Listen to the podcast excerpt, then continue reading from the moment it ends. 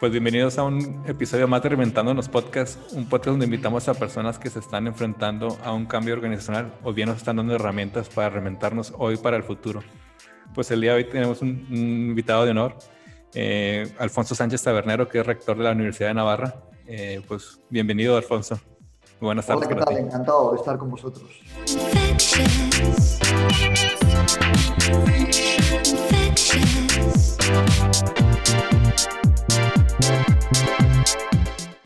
Bueno, muchas gracias. Pues, pues que, vamos a empezar. Eh, pues nos llama la atención poderosamente, tanto en las organizaciones que valoran mucho su cultura y que, que valoran mucho a sus, ahora sí que a sus colaboradores, a sus empleados, eh, dan este, esta flexibilidad en su trabajo, es decir, que pueden ir al lugar de trabajo, trabajar desde su casa, pero no quisieron perder esta presencialidad, ¿no? Porque se hace muy importante, ¿no? La Universidad de Navarra también optó por esta presencialidad. Entiendo que también por, por vía Zoom dan clases o por otros medios. Pero, ¿por qué, por qué optaron por esto? ¿Cuáles han sido los, los aprendizajes que han tenido desde este modelo? ¿no? Bueno, yo creo que en, los momentos de crisis la diferencia de, de, las organizaciones tiene que ver con dos cosas. Una es, tiene esta organización, cuando digo una organización me refiero también a un gobierno o a una universidad o a un hospital, una empresa, una ONG, todos son organizaciones de mayor o menor complejidad. Una cuestión son los principios. ¿Qué, es para ti lo importante? ¿Cuáles son las prioridades? Y luego la segunda cuestión es el compromiso de la gente. Estas son dos, herramientas para que en una situación de crisis una transición pueda funcionar. Y, y yo siempre digo que nosotros fuimos los primeros que cerramos el campus eh, en marzo, cuando llegó la pandemia. Tuvimos algún, incluso algún pequeño conflicto con las autoridades políticas porque, porque queríamos cerrar deprisa y fuimos los primeros que abrimos el campus en septiembre. Y esto que parece contradictorio tiene que ver con, con, una prioridad. Cuando llegó el COVID, nosotros dijimos, no entendemos esta pandemia, no sabemos bien qué está pasando, no sabemos cómo proteger a nuestra gente, la prioridad número uno es cuidar a nuestros profesionales y estudiantes y el modo mejor de hacerlo con los datos que tenemos hoy es que todo el mundo se vaya a su casa y que la docencia pase a ser online. Ese fue, esa fue la decisión de marzo del año pasado. Luego nos pusimos a trabajar. Es cierto que nosotros tenemos además la ventaja de tener una clínica y centros de investigación en el ámbito biomédico y dijimos, Estamos preparados para que el 1 de septiembre, que es cuando en España empieza el curso académico, toda la docencia pueda ser presencial porque el campus va a ser un lugar seguro. Por tanto, nosotros decíamos, si consigo que el campus sea un lugar seguro y nosotros pensamos que el mundo online tiene grandes posibilidades, pero la docencia presencial es un producto premium, o sea, es un producto invencible, ¿no? Bueno, pues entonces estamos en condiciones de garantizar a los estudiantes la mejor experiencia informativa en un contexto de seguridad. También hicimos alguna cosa más. ¿no? Es verdad que toda la docencia ha sido presencial, el 100% de las clases. Pero también es verdad, y esto lo previmos, que habría estudiantes que darían positivo por COVID, por su edad, pues todos los que han dado positivo han sido afortunadamente asintomáticos, pero otros iban a ser eh, iban, iban a ser contactos estrechos y por tanto no iban a poder ir a clase. Por tanto, todas las clases, además de ser presenciales, también se han emitido por Zoom para los que estaban confinados o, habían sido positivos. Por tanto, lo que a nosotros nos ha ayudado es tener claras las prioridades. Y la segunda cosa que nos ha ayudado es que en un momento difícil los profesores y los servicios de la universidad se han involucrado al máximo. Y creo que esto es lo que ha permitido que hayamos dado una buena respuesta a la crisis. Sí, no sé, y, de acá lo, seguíamos y, me llamaba mucho la atención, ¿no? Y que, que, genial, porque no, no, no se alcanza a cubrir el, el, hecho de que el, cara a cara, eso es algo que, no, se puede sustituir por ninguna manera, ¿no? Una cosa graciosa, nosotros siempre hemos ido a una universidad con un alto grado de asistencia a clase. También porque hay mucha clase práctica, mucho seminario, mucho laboratorio. Pero este año es que no faltaba clase nadie. Porque era como tener la sensación, claro, todo estudiante tiene un hermano, primo, amigo en otra universidad. ¿no? Y, entonces era un poco, la sensación que tienen nuestros estudiantes es, tengo lo que no tiene nadie, tengo algo muy valioso, lo voy a aprovechar. ¿no? Y, a mí me ha pasado lo que nunca me ha sucedido en la universidad, y es que caminando por el campus, estudiantes que yo no conocía, porque yo doy clase en la Facultad de Comunicación, y, y algunos más conozco de otras cosas, o los representantes de los estudiantes, o lo que sea, pero gente que yo no conocía de nada, me paraba y me decía, oiga, muchas gracias por hacer posible la presencialidad. Por eso también digo que uno de los muchos aprendizajes de la COVID es que el mundo online tiene grandes posibilidades también para la docencia, desde luego, sobre todo para la docencia de posgrado o para cursos breves, etc. Pero, pero el hombre es un ser social. No, es lo mismo tomarse una cerveza o un café con cinco amigos, cada uno en su casa, y verse por Zoom o por Meet o por cualquier otra plataforma, que, tomarlo en casa de uno, de ellos o en el bar. Lo, primero quizás esté bien, pero, lo segundo es mucho mejor. ¿no? Somos seres sociales necesitamos vernos las caras, eh, sonreírnos, etc. Y eso también es, sin duda, un aprendizaje de la, de la pandemia. Genial, me gustó mucho esto, ¿no? Que tengo, tengo lo que, tengo un privilegio, ¿no? Está genial. Eh, me tocó ver también en, la pandemia, yo creo que fue por ahí de mayo, junio, que, tenía, que tuviste ahí un webinar con, con José Ignacio eh, Gorigolzarri de, de Bankia y, y, me quedó impactada una, una frase que dijiste ahí, que, que, la universidad era el lugar para resolver los problemas del futuro, ¿no? Que, que, vinimos para ello, ¿no? ¿Cómo se traduce esto y cómo a veces pueda eh, digamos, permanecer frente a la presión que, que a veces se dice, no, pues necesitamos resolver los retos ya, ¿no? Necesitamos las, las cosas inmediatas, ¿no? Sí, bueno, realmente eh, el mundo en el que vivimos tiene un marco que es eh, la ley que sale del Parlamento, ¿no? El Parlamento dice, oye, pues esta es la fiscalidad de este país, esta es la política industrial, esto es cómo este país regula, pues no sé, la cultura de la vida o los cuidados paliativos o, la ayuda al tercer mundo o la libertad, ¿no? la libertad de expresión. Todo, todo, todo, todas las grandes cuestiones que están en juego en nuestra sociedad se han plasmado en leyes. Esas leyes proceden, por así decir, del, debate público, en los medios de comunicación, en las redes sociales, etc. Pero realmente el origen de esos debates sobre cualquier cuestión relevante está en la universidad.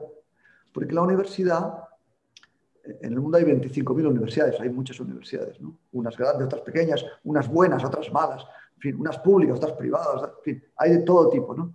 Pero la universidad como institución es una institución que nació hace casi nueve siglos y es la única institución donde hay gente a la que le pagan, a la que nos pagan por pensar en un clima de libertad.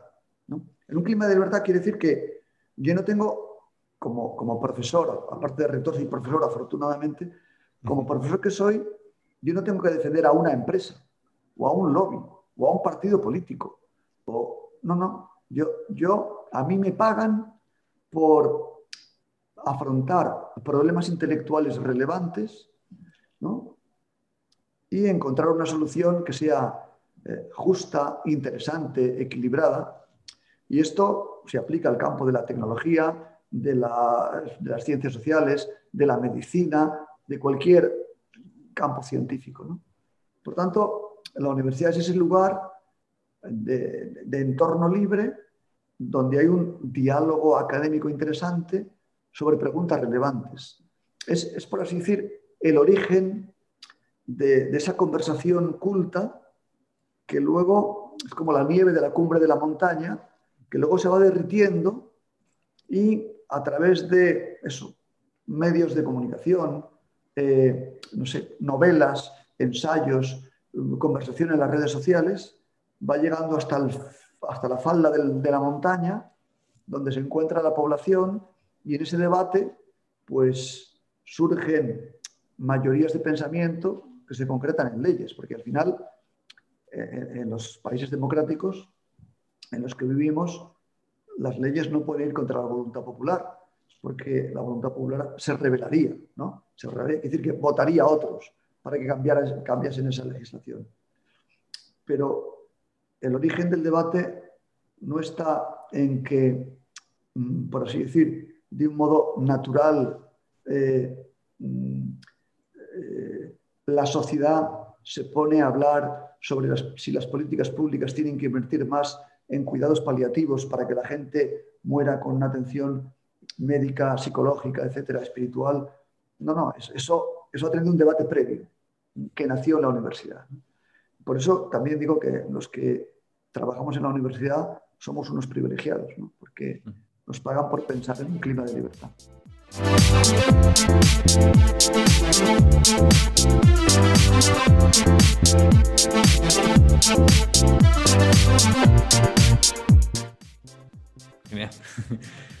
Sí, y creo que eso va mucho con eh, algo que, agradezco mucho de la universidad, que me da como que está fundamento humano, ¿no? Todas las, las, humanidades, la filosofía, el arte, ¿no? Donde quiera que uno volteara, eh, pues encontraba desde, bueno, ahora que tiene el museo, eh, y bueno, hay de más de menos de, de, de, Moneo, ¿no? Que es un Prisker, ¿no? También que eso, que eso anima muchísimo, ¿no? Pero todo esto que a veces pareciera que al mundo actual no le interesa, ¿no? Porque no es práctico, que, bueno, esto es, cómo, cómo eso, eh, y que yo creo que sostiene la Universidad de Navarra, ¿no?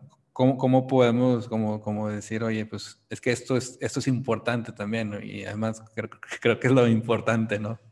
Eh, frente a este mundo que, que a veces pareciera negar toda esta parte humanista, ¿no? Claro, fíjate que yo creo que lo más práctico del mundo es saber quiénes somos, eh, a dónde vamos y qué impacto queremos dejar en el mundo. Porque parece a veces que lo más rápido es ponerse a correr. Pero si tú corres mucho eh, dando un gran círculo, eh, en fin, al cabo de muchos kilómetros puede que estés en el punto de partida. O, a lo mejor no estás dando un círculo, pero llegas a un lugar al que no querías ir. Por tanto, lo más práctico es responder adecuadamente a las grandes verdades sobre tu visión en el mundo. O sea, yo quién soy, yo a quién quiero ayudar, yo a quién quiero servir, cuál quiero que sea mi huella aquí, mm, cuál es mi misión, qué aventura quiero vivir, mm, qué, eh, proyecto épico me puede cautivar. Eh, pensar un poco sobre para qué estoy en el mundo es increíblemente práctico. Eh, claro que luego habrá que hacer cosas concretas en el trabajo profesional, pero, pero lo menos práctico del mundo es ir por la vida como un pollo sin cabeza. ¿no? O sea que, creo que, en fin, eh, y la universidad está para esto, para que no seamos pollos sin cabeza, sino para que nos planteemos las cuestiones relevantes y en un contexto apropiado encontremos buenas soluciones a esas preguntas. Genial. Y, pues finalmente me gustaría, me gustaría cerrar. Eh, ¿qué, futuro te, te, ilusiona a ti a nivel personal y también como futuro de educación? ¿Qué es lo que, que te mueve, qué te ilusiona? Bueno, yo te decía antes que tengo la suerte de, de tener un trabajo maravilloso, ¿no? porque es estar en un, en un, lugar dedicado a, a, la formación de gente. ¿no? Mm, yo desde que soy rector, que llevo nueve años de rector, lo que digo es que me ilusiona hacer bien mi trabajo. Y mi trabajo es plantearme cada día qué más puedo hacer para que la Universidad de Navarra sea uno de los mejores lugares del mundo para estudiar, uno de los mejores lugares del mundo para proporcionar asistencia sanitaria en nuestra clínica, uno de los mejores lugares del mundo para producir ciencia al servicio de las personas, al servicio de la humanidad. Esa, es mi tarea. Eh, y en el futuro, pues, cuando deje de ser rector, cuando me jubile o cuando, etcétera, creo que a mí lo que me ilusiona es ser útil, ayudar a otros, eh, contribuir a la felicidad de otras personas. Y eso en cada momento tiene un camino. Casi siempre la palanca más potente que tenemos para esto es el trabajo profesional, sobre todo los que nos dedicamos a la docencia, a la investigación, también en el caso de la Universidad de la Asistencia Sanitaria. O sea, yo creo que la vida pensada como eh, mm, conseguir una serie de eh, intereses personales es aborrecible. Esto es lo que yo creo. O sea, que la, imagen del que me gusta mucho una, una expresión me gusta en el sentido negativo, ¿no? que es amasar fortuna, ¿no? porque me parece que es como amasar los billetes. Estoy amasando mi fortuna. Bueno, no me parece, un no, no, me parece fácil concebir un proyecto peor para la vida que amasar fortuna. No, tengo nada en contra de la gente que, es más, tengo mucho a favor de la gente que hace bien sus negocios y consigue mucho dinero, porque con mucho dinero puedes hacer muchas cosas buenas. Por ejemplo, contribuir a las becas de la Universidad de Navarra, por decir una, cosa concreta, o a la investigación de la Universidad de Navarra. O sea, claro que está muy bien que nos vaya bien en la vida, etcétera, ¿no? Pero que te vaya bien en la vida, por ejemplo, a un señor que, tiene negocios, es la consecuencia, pero no es el objetivo. ¿no? El objetivo de la vida, creo, desde luego de la mía, y creo que para cualquiera, tiene que ser, oye, voy a trabajar bien, voy a aprovechar bien las oportunidades que Dios me dé en la vida, ¿para qué? Pues para hacer el bien a mucha gente. Y en cada momento eso se, se, concretará de un, de un, modo concreto. Ahora, en mi caso, pues tengo la suerte de estar al frente de, este, de esta institución tan, tan interesante que es la Universidad de Navarra y por eso, en fin, pues cada día doy gracias a Dios por poder impulsar este, este gran buque. Pues bueno, pues creo que es un buen punto para, para cerrar. Pues muchas gracias, Alfonso. Muchas gracias por tu tiempo. La verdad que, que nos dejas mucho. Eh, y también pues, pues reflexivos y, y, también agradecidos con la universidad que tanto nos, nos ha dado y nos sigue, nos sigue dando. Muchas gracias, Luis, y encantado de hablar, de hablar contigo. Hasta pronto. Hasta pronto. Espero que te haya gustado este episodio de Reventando los Podcasts. La verdad que a mí me deja muy pensativo, pensando en los motivadores que tienen las universidades hoy en día y en este aire de libertad que nos dice Alfonso que las, que las universidades deben de tener, ¿no? Eso, eso me ha encantado. Espero que a ti también te deje muchas reflexiones. Y nada, pues Reventando unos Podcast es dirigido por un servidor Luis Salas y producido por Polymat, una red de consultores que acompañamos a las organizaciones en su cambio organizacional y las preparamos para el futuro. Ahora ve a reventar algo. Gracias por escucharnos.